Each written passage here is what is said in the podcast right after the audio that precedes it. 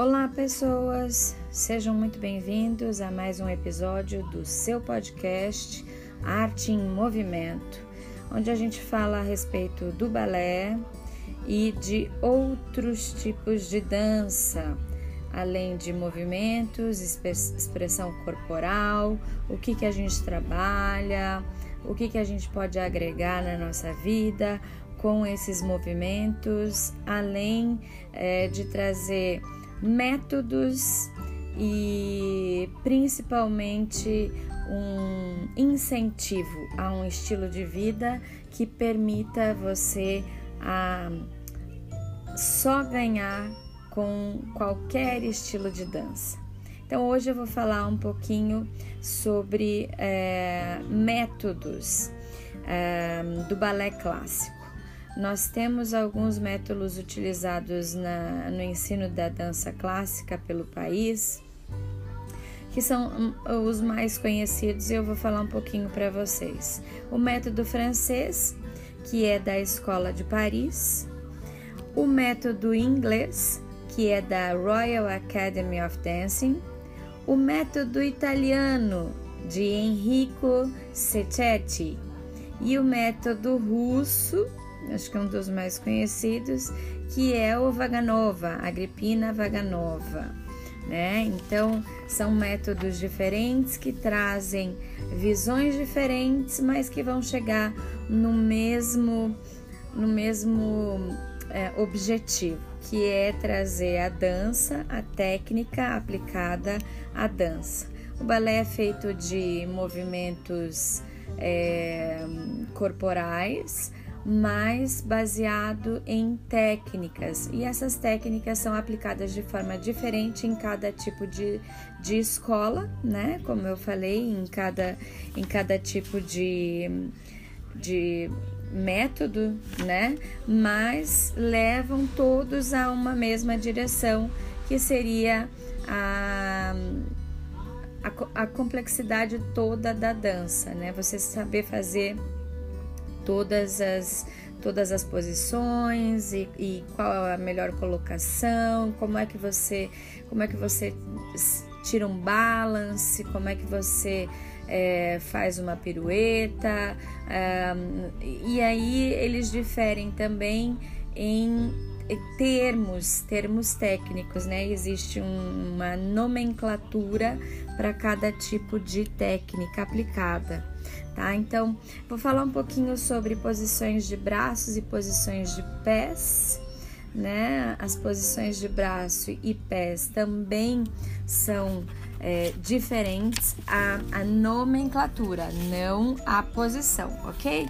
Então, na nomenclatura Vaganova, ela tem um tipo ela é chamada de um, um nome na nomenclatura do, do Royal Ballad, é outro nome, mas, mas a, o movimento é praticamente é, o mesmo, né? É, eu, eu vou aproveitar e colocar para vocês qual é o livro. Eu estou usando hoje um livro como base de apoio para dar essas características para vocês. O livro é um livro maravilhoso que chama Balé Ilustrado, uma enciclopédia para dança clássica, volume 1, é, da Regina Kotaka, maravilhosa. É, e ali ela coloca é, as três, os três tipos básicos né, das, das das escolas, digamos assim, né? Mas ela fala de uma forma muito tranquila, muito é, fácil de se entender. Então, quem tem vontade de aprender tecnicamente o balé, esse livro é fundamental, tá? Então, é, vou falar algumas coisinhas aqui para vocês que são importantes é, como princípios básicos é, e características que dão valor à dança clássica. A primeira seria o alinhamento do corpo, o controle muscular. Isso é extremamente importante, principalmente na hora do centro. Tá? Então a postura ela traz a compreensão correta da relação entre, entre todas as partes do corpo, né?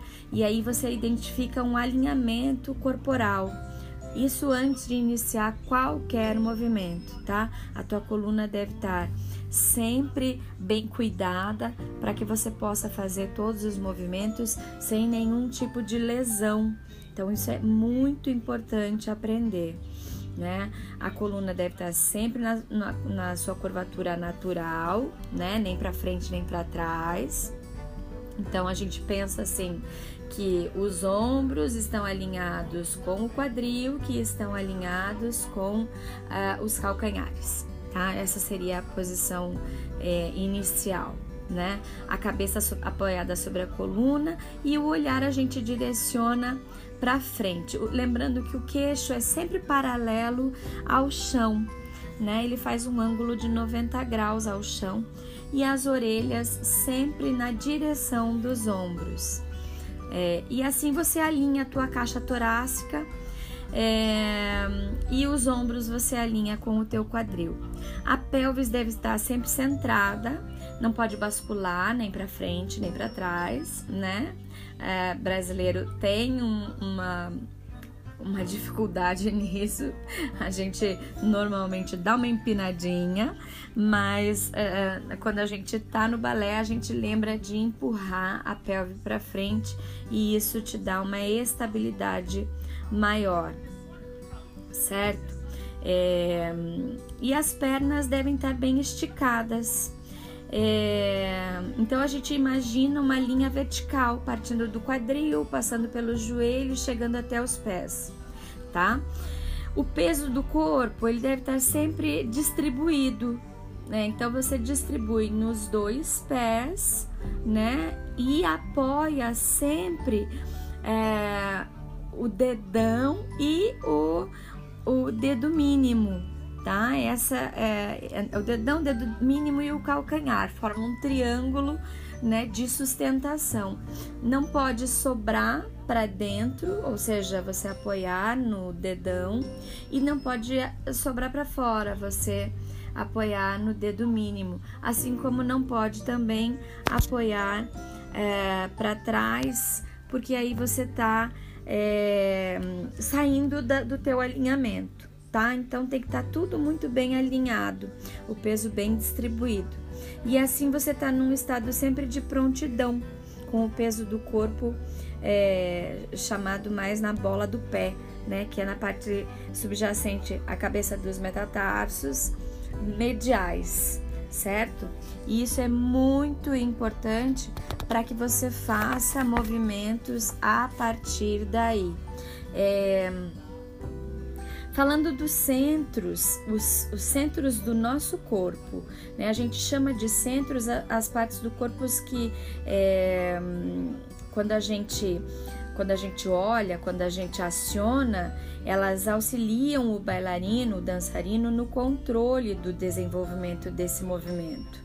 Né? Então, o, que, o centro de energia do bailarino está é, tá localizado nos músculos do abdômen, do quadril e das pernas. Então, às vezes a gente acaba botando a culpa no pé porque não consegue ficar no balance, mas a gente esquece de dar aquela puxada na coxa, né, para fazer com que o músculo tracione é, e dar aquela prendida no bumbum, né, para fazer com que realmente o nosso pé não sofra tanto. E assim você libera o tronco, né, da, o tronco e a cintura é, tirando aquela tensão do ombro e do braço, que não dá para ficar com é, o, o, ombro e o, o, pescoço todo tenso, você não vai conseguir fazer um bom trabalho. Então, o, o centro de leveza do bailarino está sempre na cabeça. E claro, no coração. Quando a gente dança, a gente dança com o coração. Né? Então, se você tiver essa técnica de que você sabe que você tem que trabalhar músculos, panturrilha, coxa, né, adutores, é, quadril, bumbum, né, o seu pé, no, nos três, na, na, na, sua, no seu elemento plantar, né? Na, no, seu, no seu dedo mínimo, no, no, no dedão e no calcanhar. Você sabe que aí você pode liberar um pouco mais a tensão da tua cabeça e, e, do teu pescoço. E aí o movimento fica muito mais fluido, né? A gente não pode esquecer também da respiração, que o corpo pede é, menos ou mais oxigênio dependendo da necessidade do que você está fazendo, né? Dependendo do movimento que você está fazendo. Mas a, a, respiração ela é extremamente importante. Então, quando a gente respira, lembrar que a, a, a respiração ela deve ser diafragmática, né? Então você é um músculo que a gente quase não usa, mas ele é extremamente importante, que é o diafragma. E aí você ganha um, desempenho melhor, né? Quando a gente usa ah, apropriadamente a, a respiração, a gente ganha resistência aeróbia e anaeróbia, né? E, e, isso ajuda a evitar um pouquinho a fadiga, aquele cansaço que a gente sente, né? Às vezes a gente tá tão preocupado em fazer o movimento que a gente acaba deixando de respirar, mas respirar é extremamente importante. É, é, ajuda o corpo a ter é, a suportar as atividades que são é, de mais longa duração. Então você tem que aprender a respirar, respirar no momento certo e respirar é, com o diafragma. Isso também vai ajudar bastante. E aí vou terminar o episódio de hoje falando sobre a musicalidade, que é extremamente importante. Né? O bailarino é, ele encontra na música mesmo a, como é que eu posso dizer o encanto que vai desenvolver a expressão do movimento né? Então, normalmente os bailarinos têm um ouvido muito bom ou uma contagem de tempo muito boa. Isso cada um é cada um, cada um vai desenvolver na sua forma e vai aplicar a, ah, a técnica dentro do seu conhecimento, tá? Mas assim, bailarino sem música não existe, né? O corpo ele responde à música. Se você fechar os seus olhos e colocar qualquer tipo de música, o teu corpo vai responder. Existe forma certa e errada? Para dançar não. Para dançar balé existe técnica, mas é, a técnica ela ela serve como base para que você possa ter a suavidade nos movimentos e, e ter uma concentração, é, seja de movimentos mais lentos ou de movimentos mais rápidos. O bailarino usa muitos saltos, giros, né? Eles são rápidos. Então, eles têm que ser realizados com é, um, um, certo desembaraço, né? E isso a música é que vai trazer.